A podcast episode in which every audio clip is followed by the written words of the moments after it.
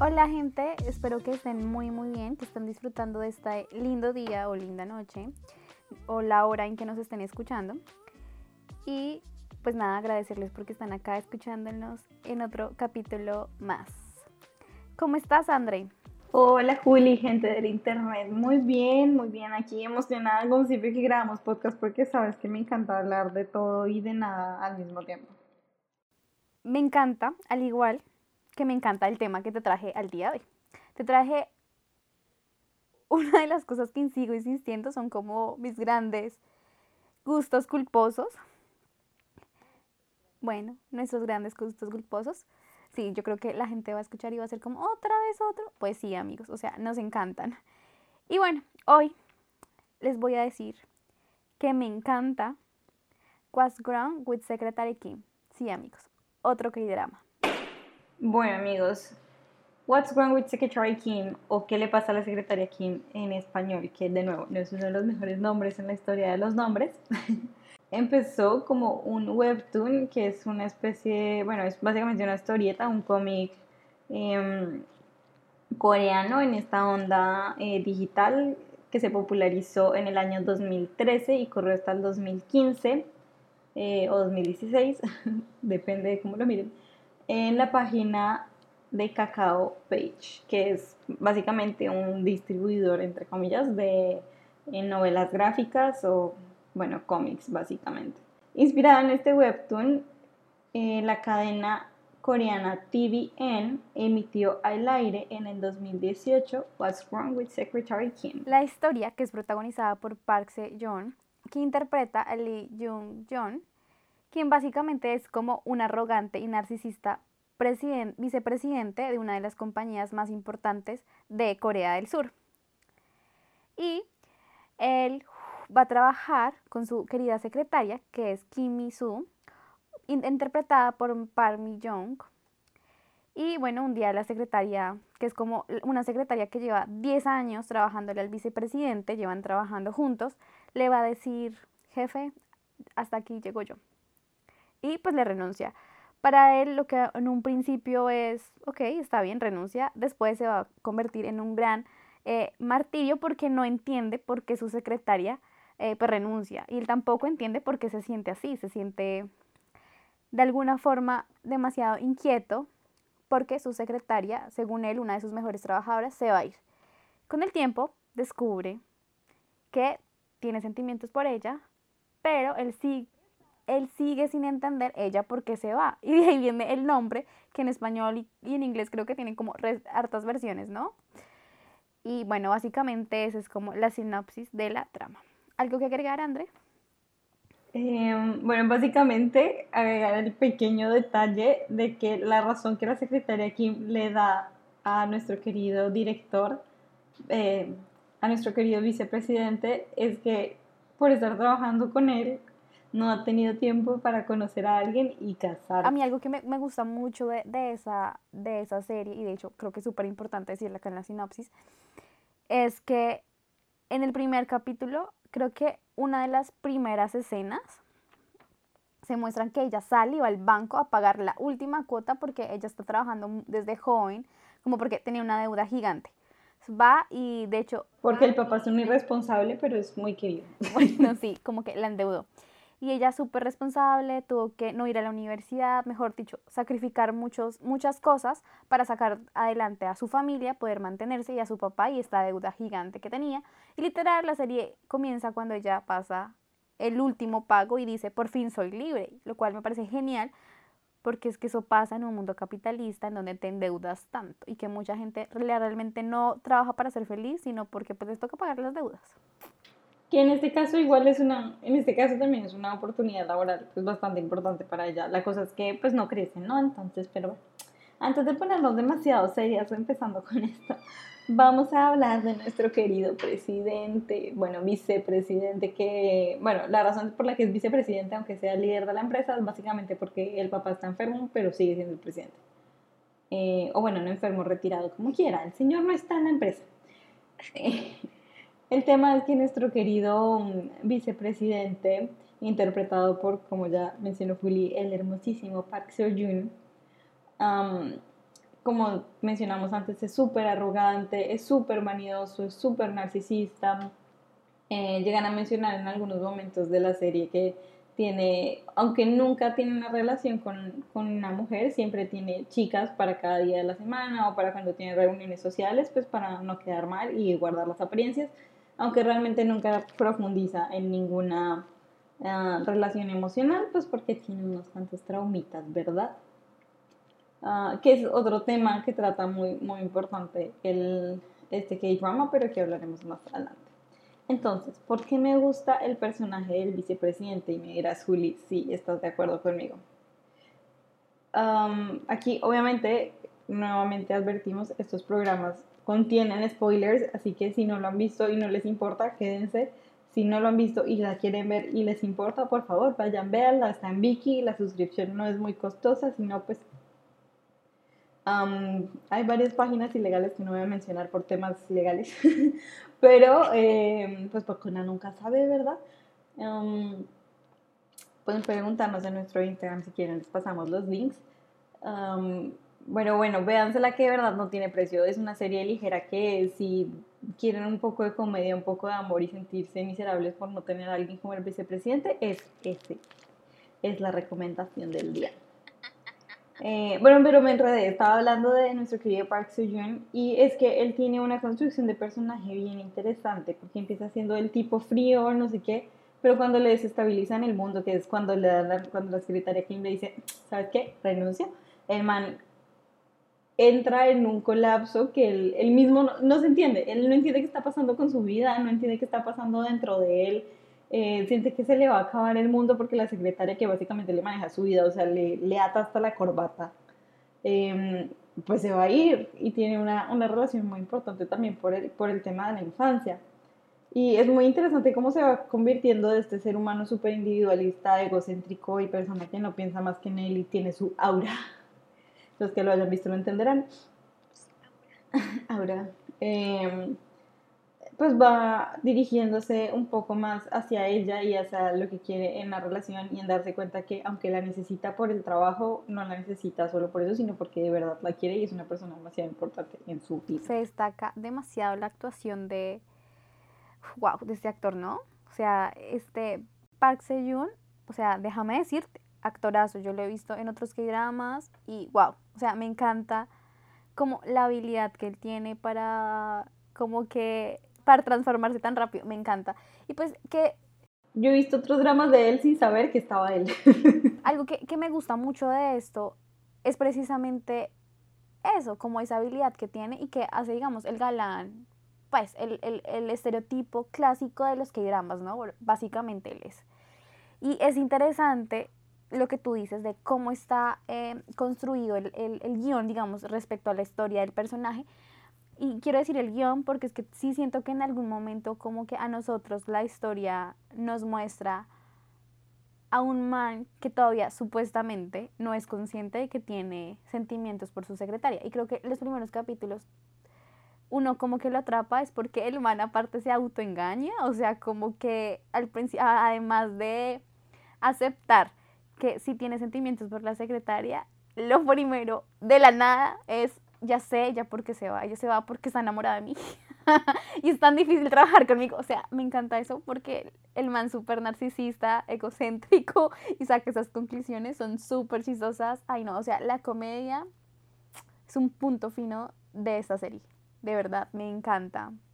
Y hablando del guion, que lo mencionabas, si yo les digo así como les acabo de resumir el personaje, el man suena súper odioso sobre todo en los primeros capítulos. O sea, si, si, si lo describo, sí, sí, pero si te lo describo, suena como súper odioso, como porque verías eso, ¿qué te pasa?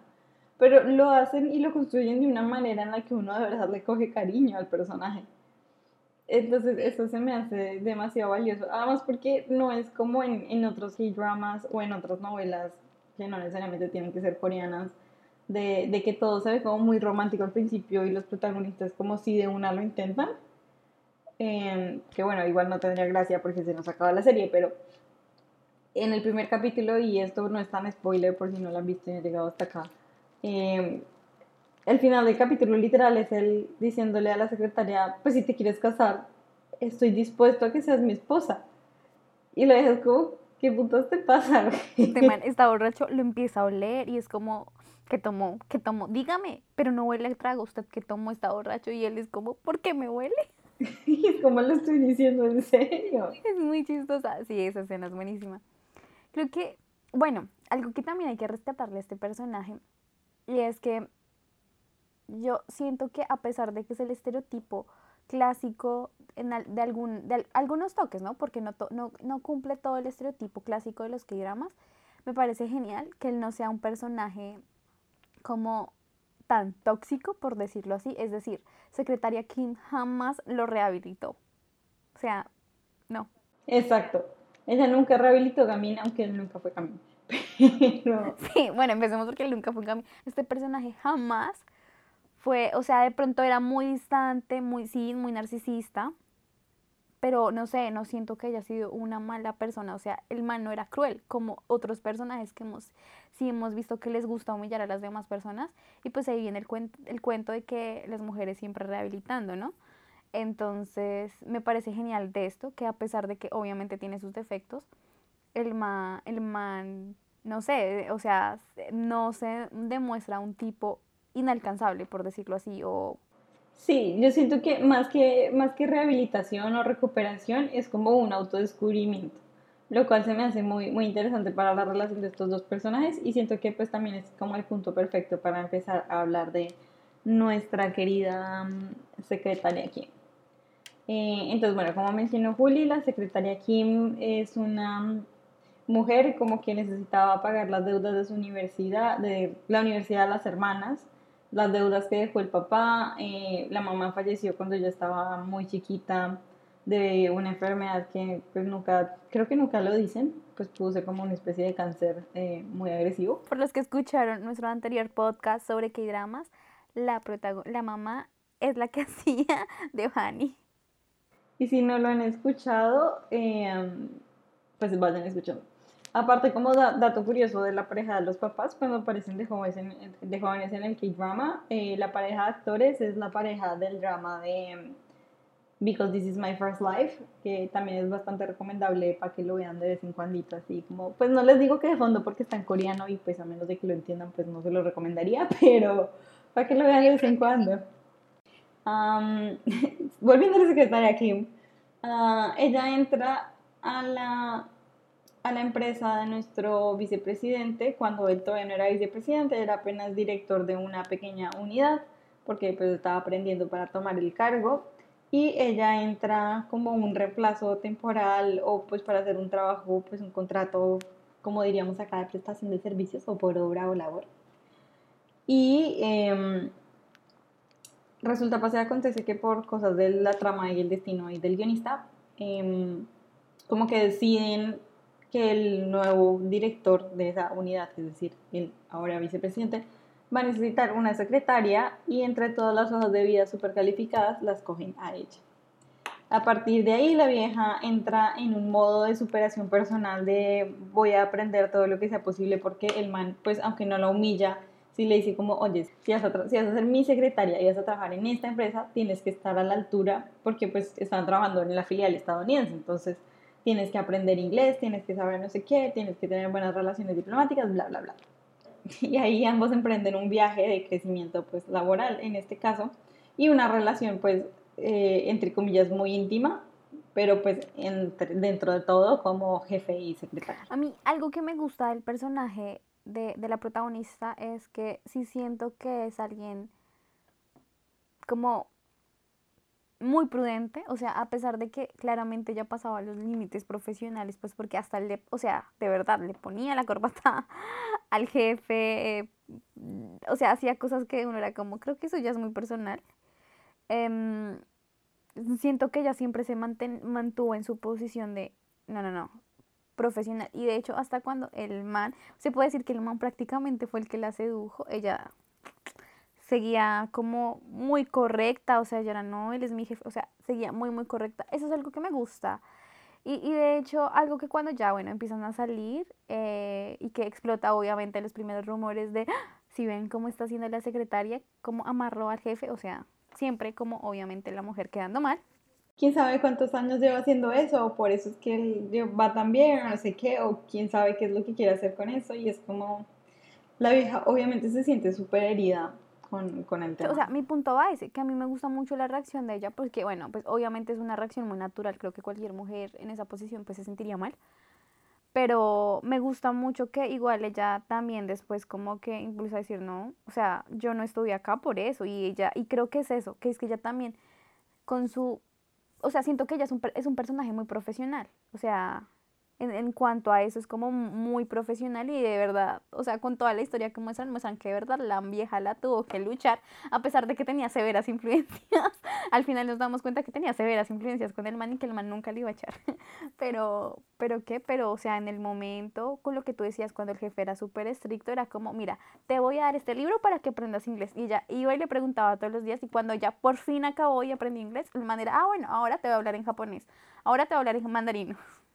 era como, y la vieja literal, 10 años después ya hablaba como tres idiomas, ¿no era? Como cuatro, una cosa así. Y era porque el jefe era tan exigente que le tocó aprenderlos. Entonces yo creo que también habla del tipo de, de, habla del tipo de mujer tan profesional y berraca. Y eso me gusta mucho a pesar de que puede caer en el típico estereotipo de la mujer secretaria. Que también lo hablamos un poquito en nuestro primer episodio de Música de Plancha, entonces si quieren escucharnos aquí haciendo autopromo, Eh, lo encuentran en cualquier plataforma de audio. Ah. Y bueno, ah, pasando un poco más allá de los personajes principales que ya abordamos como lo, lo, que más nos gustaba de ellos, es el gran reparto que tienen. Digamos que en el webtoon los personajes principales son ellos, el hermano del que vamos a hablar ahorita, y ahora apenas aparecen los papás, y ahí terminan los personajes. Eh, pero en, en el K-drama como tal sí tenemos un grupo de personajes secundarios que acompañan muy bien y le dan como este toque también fresquito y cómico a, a toda la serie. Eh, estos son pues compañeros de trabajo porque pues trabajan en la oficina y el reemplazo de la secretaria Kim que aquí tengo que hacer el paréntesis y hablar de esa escena que me parece maravillosa que ambos que tan súper poco profesional debo decir eh, pasa, también se llama Kim, el apellido también es Kim, entonces otra secretaria Kim, y lo están entrevistando la secretaria Kim original, digamos, y el vicepresidente, y empiezan a hablar y básicamente a pelearse en frente de la vieja sobre las razones por las cuales la secretaria Kim se está yendo. Y el presidente simplemente la termina contratando para sacarle la piedra y luego le termina diciendo como y la vieja, la vieja simplemente no sabe qué es lo que está pasando, ella simplemente los mira de un lado a otro como entonces, como de verdad quiero trabajar acá. Pero es que uno se da cuenta que el man es muy malo contratando personal en cuanto a su secretaria, porque, bueno, y acá viene el spoiler más grande de todos. porque a ella literal, después nos venimos a enterar casi al final de la, de la historia, que a la vieja la contrató porque el man la conocía desde chiquita y menos su amor de la infancia, entonces la va a contratar y supo que estaba ahí y dijo, yo quiero a esa vieja. Su amor no, su trauma. Sí, también su trauma. Y eh, el man hizo todo lo posible y se comprometió a que le iba a entrenar porque la vieja no era la más calificada para ser su secretaria. Y después muestran que en el futuro, 10 años después, a la primera parecía le da el trabajo. O sea, realmente él tiene un problema al escoger al personal que va a trabajar con él. Aunque para ser honesta con esa decisión, el man fue como, vas a trabajar a mes, te va a pagar todo lo que quieras y luego te vas a renunciar porque la vieja se va a quedar. Como no tienes que hacer nada. Pero terminó contratando a las dos dejando las dos. Em, exacto. Otro, otros personajes que me, me parecieron muy divertidos y que disfruté mucho fue la gerente, que perdonarán si no decimos nombres y apellidos, pero entenderán que es coreano. Entonces no queremos quedar tan mal, espero que si la han visto entiendan de quién estamos hablando. De la gerente que es medio escandalosa, y que pues trata de llamar la atención, súper obviamente así es el personaje, no porque querramos decir que, que pues es así. Y el chofer y o escolta de nuestro querido vicepresidente, porque se me hacen la pareja más cute después de ella. Ay, yo tengo que confesar que en los primeros capítulos yo odiaba a la gerente. Uf, me fastidiaba, o sea, era un, un personaje que se hacía coger fastidio. Aparte porque la vieja era como la que estaba, estaba desesperada que está escrito así, no vayan a creer que, ay, sí, odiamos a alguien ni al personaje porque es mujer y es empoderada. No, no, no, no. El personaje está escrito para ser odiado. Por un rato, por lo O sea, menos. sí, es la persona estereotipo fastidiosa de la empresa. Y, o fastidioso de la empresa. Y es muy chistoso porque ella, ella que, ella es la mujer, bueno, ella es la mujer que está ahí ya, ¿no? Llega a los 30, es como necesito casarme, cumplir las metas que se supone que una mujer tiene que cumplir porque, ajá, porque la sociedad te lo impone. Entonces ella está como ahí desesperada y sale con el resto de personas, pero pues no, ninguno le encanta. Y de hecho a mí me empieza a gustar cuando empieza a salir con el chofer. O sea, me parece que es una, una, una pareja muy, como muy genu- genuina, súper linda. Y es que al principio como que no, pero luego como que sí, hasta que algo pasa que si no recuerdo mal es en la salida de campo de la empresa, eh, que es súper salida de la nada, o sea, pero me encanta, Am, que, que ambos están emparejados en algún tema y ella se pone el relleno en el brasier como un relleno de silicona y en una de esas se le sale volando y el mal agarra y hace una acrobacia así super bush y tira su chaqueta encima para que creo que era el presidente o bueno, u otro personaje. No, el, el supuestamente guapo que ya hablaremos del del grano. Es de que la vieja está enamorada de uno de los eh, como internos y ella está que le cae, entonces dice, no, pues para que él me vea en el viaje, me va, me va a poner el relleno para que piense que tengo más senos. Y entonces el que va a pasar es él, por eso es que el man, y el man, el chofer se ha dado cuenta que ella quiere conquistar al otro y por eso es que salta. Ya ahora sí terminé de contar la, la escena. Sí, salta y, y me parece maravilloso. Además que de verdad es súper chistoso. Juega muy bien con, con la cámara, con el efecto de sonido, de- demasiado. Y pues en general la cara de la actriz, ella es muy expresiva, entonces en ese momento pues causa muchísima gracia. A mí me encanta esa escena. Y después de ahí ella empieza a decir cómo me salvó, es mi héroe. Y lo empieza a llamar así, mi héroe, mi héroe, mi héroe. Y, y empieza a presumir como diciendo, ay, mi héroe, mi héroe, a, a todos los compañeros de la empresa y me parece muy simpático como, cuando, y como intentan ocultar su relación. Otra que pareja que me gusta muchísimo es la de el amigo del vicepresidente y la ex esposa. O sea, esa como que tratan de explotarla al final. Como pareja no sé, cuéntala, pero como pareja no sé. Mejor dicho, el cuentico entre ellos me parece súper interesante. De hecho, al principio casi no lo explotan. Es como en los últimos capítulos que los empiezan a tocar. Pero me parece muy chévere porque es como el man se acaba de divorciar, está re triste, está pues en su depresión y en su tusa, por decirlo así, pues porque se acaba de separar amigos. Se divorció después de nueve años de matrimonio. Exacto, o sea, el man está en inmunda. Y de hecho es muy chistoso los consejos que a veces le da el vicepresidente por eso. Y como que de un momento a otro vuelve a ver a la ex esposa y como que otra vez vuelven a salir, ¿no? Y igual la ex esposa se nota que también está re loca en su cabeza. Como que un, un día, sí, de la nada va a visitar. Son como tal para cual. Sí, o sí, exacto. Y creo que eso es lo chévere también, que es una pareja como muy, muy genuina, muy loca, muy diferente a lo que uno está acostumbrado a ver en otros que dramas. Y eso creo que por eso me gusta. ¿Qué otra pareja hay? Está la pareja, la del grano de, la- de arroz. Esta era la pareja que se notaba que iban a terminar juntos. Ay, sí, era re evidente que iban a terminar juntos. No, los odio. Es que yo creí que el man iba a quedar solo porque es súper odioso. Bueno, vamos a... Además que he visto ya dos K-dramas donde aparece el man y siento que lo odio. Eso sí era rehabilitar Gamil. Esa pareja era para rehabilitar Gamil. Bueno, vamos a poner un poco de contexto. Resulta que en Corea, eh, como en algunas partes de Latinoamérica y el mundo, como casi todos lados, ah, la vivienda es muy costosa, ¿verdad? Y pues los trabajos no alcanzan para que uno pueda comprarse una casa así sea jovencito. El tema es que uno acá, pues por lo menos en Colombia, uno espera, vive con los papás y demás, pero ellos se independizan, pues uno muy temprano, eh, algunos, y dos, esperan que cuando se casen ya tengan casa. Por eso es que hay unos índices de, pues, de matrimonios de gente ya mayores de 35 y demás muy altos en Corea. Em, entonces ellos esperan como ya tener su casa y estar súper organizados para cuando se vayan a casar.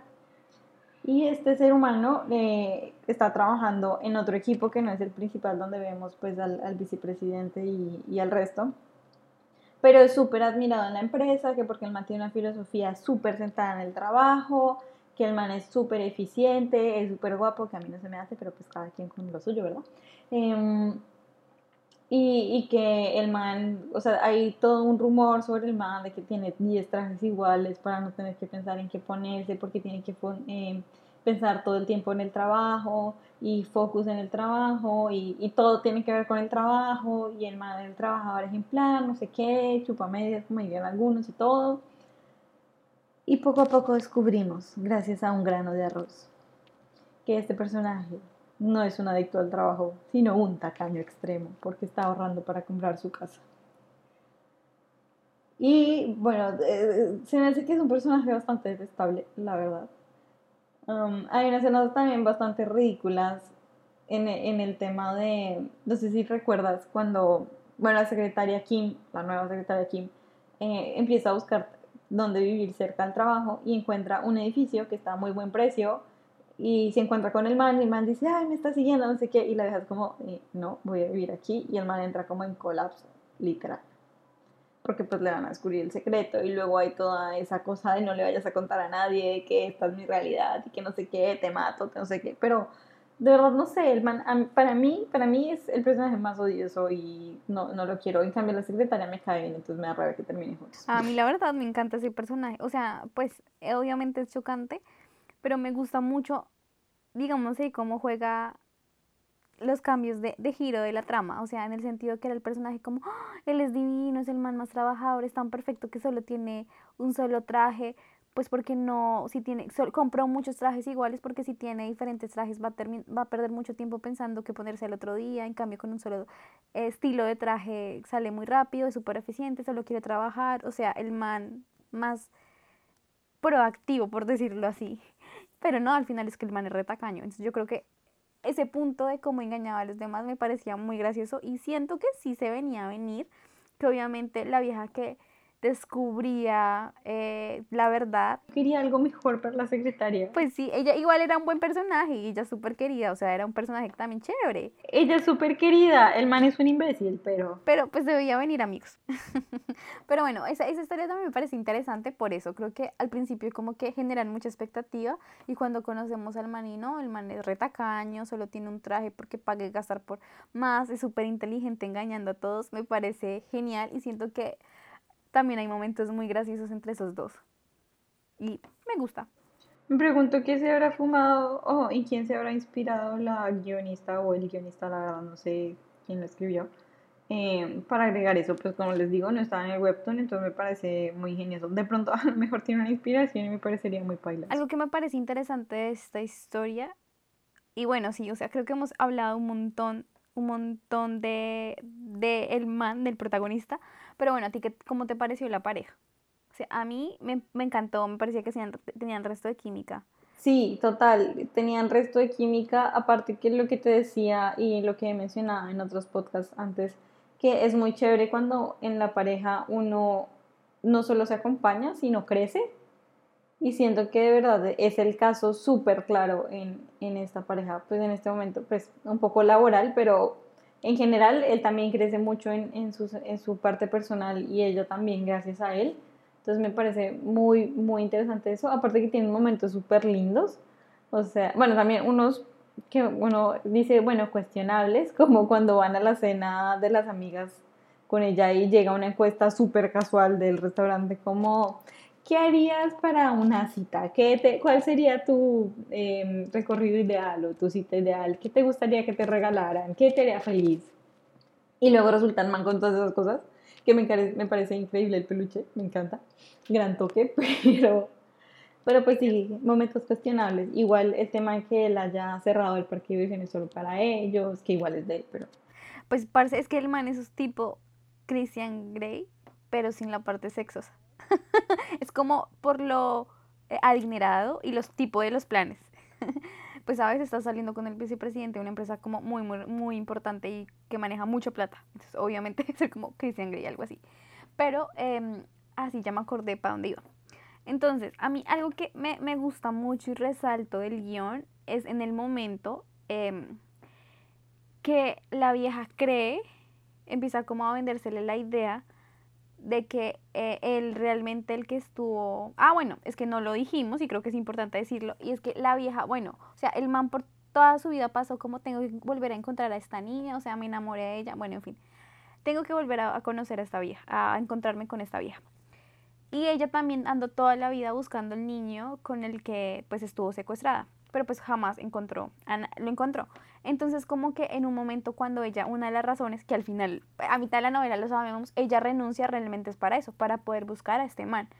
Y cuando empieza a descubrir, ella cree que es el hermano, que es el que posiblemente estuvo secuestrado con ella. Entonces como que cuando ella va y habla con el hermano y el hermano le dice como no, es que yo a mí me secuestraron por la culpa de él, porque él me hacía bullying y todo, y todo eso y ella al principio era como no, eso no puede ser. De hecho, ella tenía en el fondo como la sensación que el que había estado secuestrado con ella era pues el protagonista y el que realmente estuvo secuestrado con ella.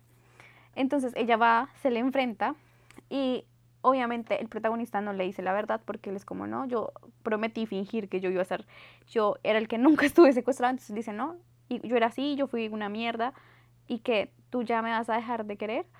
O sea, me gusta mucho porque era algo que también yo siempre me cuestioné en toda la novela, era como, ay, no me digas que ya solo al final va a ser como la pareja perfecta solo porque estuvieron secuestrados de niños. O sea, me gusta mucho que en ese momento yo dijo, no, yo, o sea, ahí se me salió todo lo cursi y me encantó que el guion fuera como que ya, no, o sea, a pesar de eso, como haya sido de niños, yo no estoy contigo solo porque creo que eres esta persona o no, porque aparte cuando ella se entera que puede ser el vicepresidente, ella se le alumbran los ojos, es como, claro, eso explica, o sea, es la mejor pareja para mí me gusta mucho que como sus ideales, ella haya tenido ideales o sueños o como querer encontrar a este man que lo buscó como casi toda su vida, en algún punto de la historia haya tenido que afrontarse en contra de ese sueño porque conoció a otra persona más. Ese es un punto que me gustó mucho de la historia. Sí, la verdad es, es bastante valioso y y me gusta que haya como ese suspenso, que no o sea, a pesar de que nosotros ya lo sabemos, como que no se revele de primera, me parece simpático, no me parece tan chévere que sea justo con el hermano y que el hermano sí tenga el crush porque crea que, que es esta vieja, sabiendo pues todos los problemas que tienen, pero eh, pues me parece que igual lo tratan relativamente decente. Muy coincidencial, igual que el hermano, igual que todo en, en la vida de estos dramas que el hermano sea el autor favorito, ¿no? Pero bueno, eso lo hablaremos después. O tal vez no. Entonces, yo creo que llegó el momento, ya tocando este tema, de ponernos serias.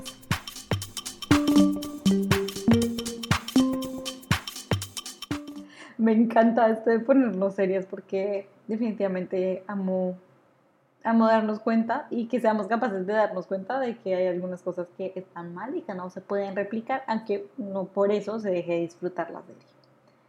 Entonces, Juli, ¿cuál es tu primer punto de resalto? Entonces, creo que algo que sí cae en, eh, demasiado como a la banalización y sí siento que a veces hay que ponerle atención es el trauma del protagonista, quien eh, en algún momento, bueno, el de niño fue secuestrado con la protagonista de niños, ellos los dos estuvieron secuestrados por una vieja que mm, eh, como que perdió, lo secuestró porque no había podido tener bebés, como era el cuento, yo ya ni me acuerdo.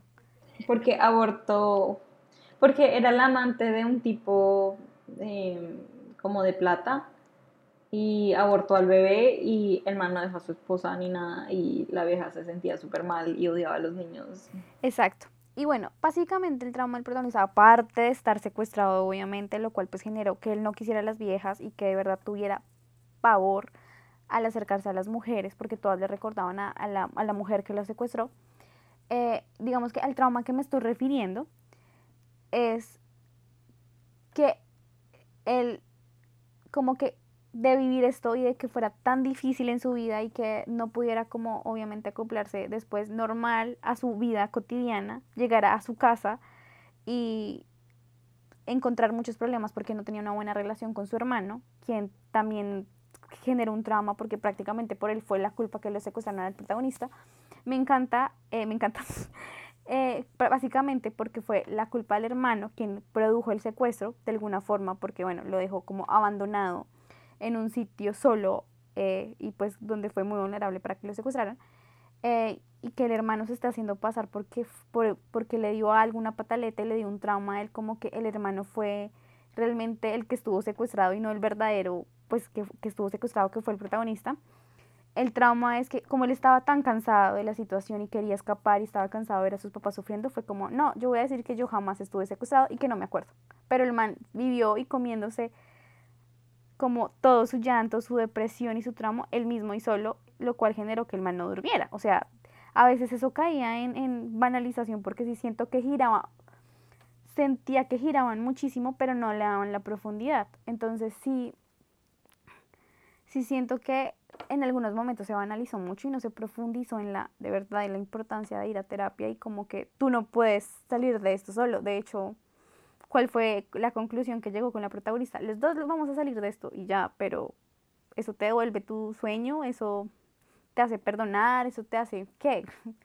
Sí, siento que en eso se banalizó demasiado. Y en eso que mencionabas de, de perdonar, la relación que tenía con el hermano, por eso, pues era muy, muy fea o sea, él, eh, pues claramente es un error de los papás que, mm, porque bueno, es como se da la situación. Eh, los dos hermanos están caminando por un barrio que ninguno de los dos conoce del todo, se escaparon de, de sus guardias o lo que sea. Y em, el hermano mayor engaña a nuestro querido vicepresidente y le dice como voy a comprar unos juguitos, algo para tomar, quédate acá, espérame y en ese momento cuando el man se va y lo abandona, pues porque lo hace aposta, eh, es que llegan y, lo abducen, lo, lo, secuestran a esta señora. Que por eso, bueno, aparte, disclaimer, eh, advertencia, eh, siempre recuerden a los niños que nunca acepten nada de extraños, gracias. y em, luego el hermano absorbe todo ese trauma que le causó haber dejado al presidente y que todo eso le hubiera pasado como suyo propio y en su delirio de ser el centro de atención y pues todo el choque emocional, él empieza a asumir que esa fue su realidad y que en realidad él fue el que fue secuestrado y le cogió un rencor horrible por el cual el vicepresidente toma la decisión de actuar como si hubiera olvidado todo y eso es un grave error de los papás. Entonces, amigos, siempre vayan a terapia, es momento de reconocer las cosas a pesar de que uno no quiera herir a la otra persona. Siempre es eh, importante poner, anteponer la salud mental y física personal antes que la de otra persona, em, siempre y cuando pues esté como entre los límites de la moral. Claro, yo, yo, bueno, yo no me leí el webtoon, pero dime cómo en el webtoon pasó lo de lo del trauma y cómo todo lo del secuestro del protagonista y cómo actuaron los, o sea, a mí no me cabe en la cabeza que tu hijo de un momento a otro te diga, no, a mí no me secuestraron, fue a mi hermano y diga, no, a mí no me secuestraron y que mi hermano o sea, que mi otro hijo si venga y diga como, a mí me secuestraron, o sea, no, o sea, yo creo que eso es una alerta para que tú pidas ayuda, tú no puedes dejar, ah, no, bueno, si los dos están bien así, pues, pues nada, vamos a decir que esto jamás pasó. Es como, no. Sí, de hecho creo que en el, en el webtoon profundizan un poquito más como en, en la culpa de los papás, que de pronto en el K-drama no, no está tan, tan así. Eh, como que en el webtoon sí se sienten más culpables y se ve también que la mamá se quiebra horrible cuando, cuando pues pasa todo el tema y por eso es que también deciden como no tocarlos más y que la vieja verdad como que también estaba súper estresada y no quería como profundizar un poco más en el asunto. En realidad pues entre los dos toman la decisión eh, como para no echar las culpas.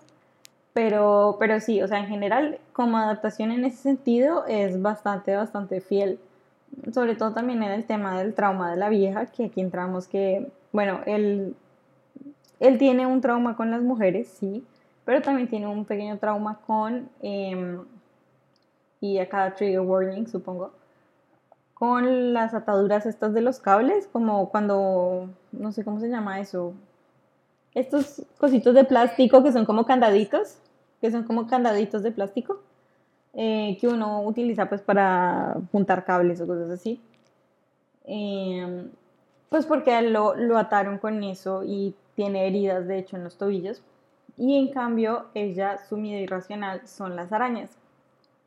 La razón es porque cuando estaban secuestrados, la señora que los secuestró decide, otra vez trigger warning, tomar su vida y se cuelga frente a los niños. Eh, bueno, técnicamente frente a los niños no, estaban en otra habitación, pero em, cuando ellos salen de la casa, porque pues logra salir evidentemente porque es tan grande, eh, ella la ve colgando en una señora de pelo negro así como, no sé, super además vestido blanco y todo el tema. Y el man le dice, es una araña muy grande, hay una araña muy, muy grande afuera, no mires. Em, es una araña gigante que viene de no sé dónde. Eh, ten mucho cuidado, no mires, no mires, no mires, y a partir de ahí ella le tiene un miedo irracional y súper horrible a, las arañas.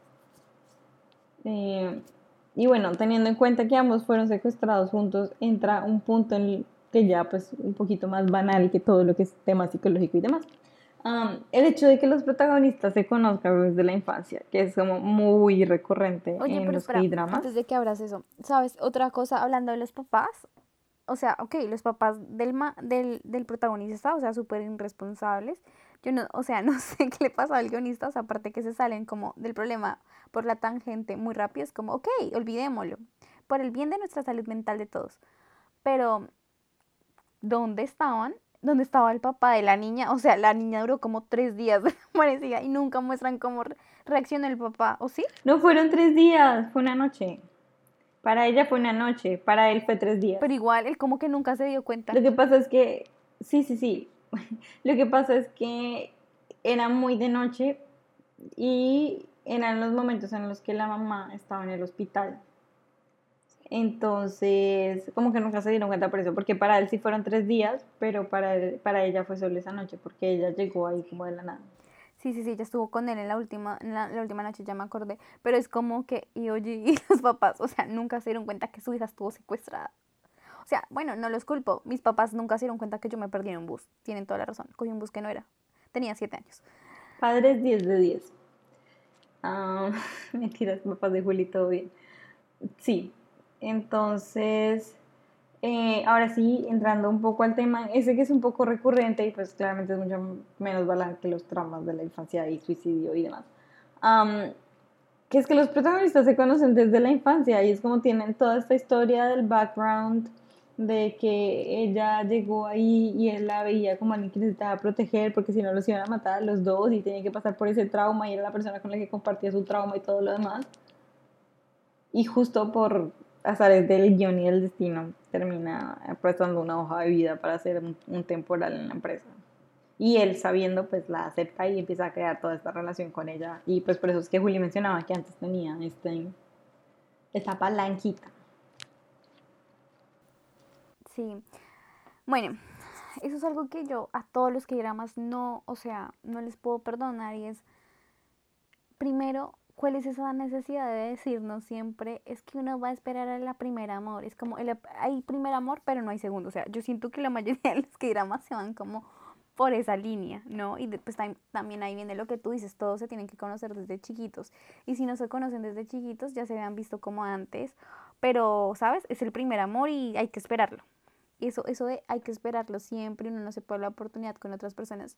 O sea, yo me pregunto en este caso, ¿qué hubiese pasado si el protagonista de verdad nunca hubiese, se hubiese encontrado con, esta, con, con, la protagonista. O sea, ella nunca hubiese ido a la empresa de él a buscar trabajo. Parece el man queda jodido toda la vida porque no la conoció y porque no se quiso la oportunidad con otra mujer o otro hombre, no sé. O sea. Sí, o igual si, se, si, si llegaba la vieja a presentar su hoja de vida sin haberlo conocido, sin ser nada con él, pues obviamente no se le van a aceptar porque la vieja estaba cero calificada. Entonces, Sí, o sea, ella llegó allá fue porque él se dio cuenta, o sea, ella creo que ella llegó fue como por un programa básico, interna, no sé, algo súper básico, y él un día fue como por coincidencias de la vida, él dijo, bueno, voy a ir a ver quiénes son esos manes que están ahí, que acaban de llegar a la empresa, y se dio cuenta, y no sé, aparte, cómo es los que gramas, como que te vi a los tres años, ¿no? Porque creo que ya tenía tres años cuando la secuestraron. Tienes tres años, te veo después cuando tienes 20, wow, y sé que eres tú, o sea, es como, creo que fue por el nombre, ¿no fue? Todo por el nombre, sí. Y, pero pues como en Corea no hay nombres similares. Pero a mí no me pasaría eso, porque ¿cuántas Juliana Sánchez no hay en el mundo? Dímelo a mí que me llama Andrea Rodríguez. pues nunca nos va a pasar eso. Coincidencial, siempre azares de la trama y del destino, porque si no, no tendríamos historia. pero bueno, hablando también de, de, todo un poco y ya entrando de nuevo a la relación de ellos dos románticamente, está este tema de relaciones de alteridad y de acoso laboral que bueno, en este caso no se ve como tan acoso porque en realidad los dos son, o sea, como que están súper adultos, los dos saben lo que quieren. Eh, en un principio yo sé que mencionamos como que ella no quería, pero no era porque no quisiera en el sentido en el que él la estuviera acosando y algo por el estilo, sino porque ella decía, es mi jefe, o sea, ¿qué, qué onda? Y eso sí me hace, pues lo que decía Juli eh, hace unos minutos, muy resaltable esa posición profesional de la vieja, es como, no, es mi jefe, o sea, no va a pasar nada porque es mi jefe y se respeta esa relación. Em, pero pues siempre hay que tener en cuenta que ese tipo de relaciones son muy criticadas y muy habladas y muy juzgadas y muy de todo porque a pesar de que uno diga, ay, sí, esto es que se llevan bien o no sé qué, siempre hay una posición de poder cuando la persona, pues en este caso jefe, secretaria, que pasaría lo mismo en un caso profesor, estudiante o, eh, no sé, un político, una interna, como en el caso de Mónica Lewinsky con, con este señor presidente Bill Clinton. Entonces, siempre hay una relación de alteridad eh, en el que de un, uno de una u otra forma se va a sentir presionado con salir, por salir con la otra persona. Es, es, un poco lo que pasa al inicio, aun cuando ella no está tan segura de su ámbito romántico, que ella tiene que salir con él, pues porque es su jefe. Y él la engaña como medio con cosas laborales para, para conocerla. Yo no sé si eso se llama acoso laboral, pero parce, y de hecho era una de las razones por las que la hermana él no lo quería, pero ese man sí que la esclavizaba respecto al tiempo.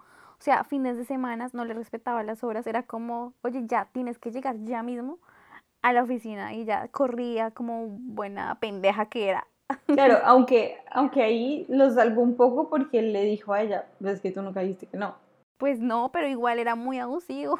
o sea, era re abusivo en eso. No, obvio, pero ahí no lo justifico, digo que lo salvo un poquito, no lo justifico, pero ahí sí que le sirva, que nos sirva a todos de, de experiencia. Siempre hablen sus condiciones laborales antes de firmar un contrato, eh, establezcan bien sus horarios, porque pues es, es muy maluco uno recibir un mensaje de un jefe a las 10 de la noche, un sábado, y menos pues en este tipo, sí, en este tipo que es como, recógeme, estoy borracho, entonces... No, pero yo nunca voy a olvidar, o sea, a mí uno que sí me pareció como denle una patada, fue que aparte, como él sabía, o sea, como que la vieja ya al final era como, no, espera tu momento, yo voy a renunciar, yo voy a arreglar las cosas, ta, ta, ta, él fue como, necesito conquistarla, ¿cómo voy a hacer? Y le pidió al presidente, al dueño de la empresa, que la citara, que se, como que se, em, como que se sirviera su juego para que ella llegara al parque, y ya por eso fue. Y era como y yo obviamente como, mm, o sea, la mandó a llamar el dueño de la empresa, pues ella obviamente no iba a decir que no, y fue, y era como... No, pero no, no, es el dueño de la empresa, salvedad, salvedad, no es el dueño de la empresa, es el presidente de un departamento o de una filial, pero el dueño de la empresa es el papá. El caso, se prestó otra persona para ir a llamarlo y ella de pendeja va, o sea, no se hace respetar su tiempo libre, esa parte era como un domingo, pues de verdad, con razón las hermanas no lo querían.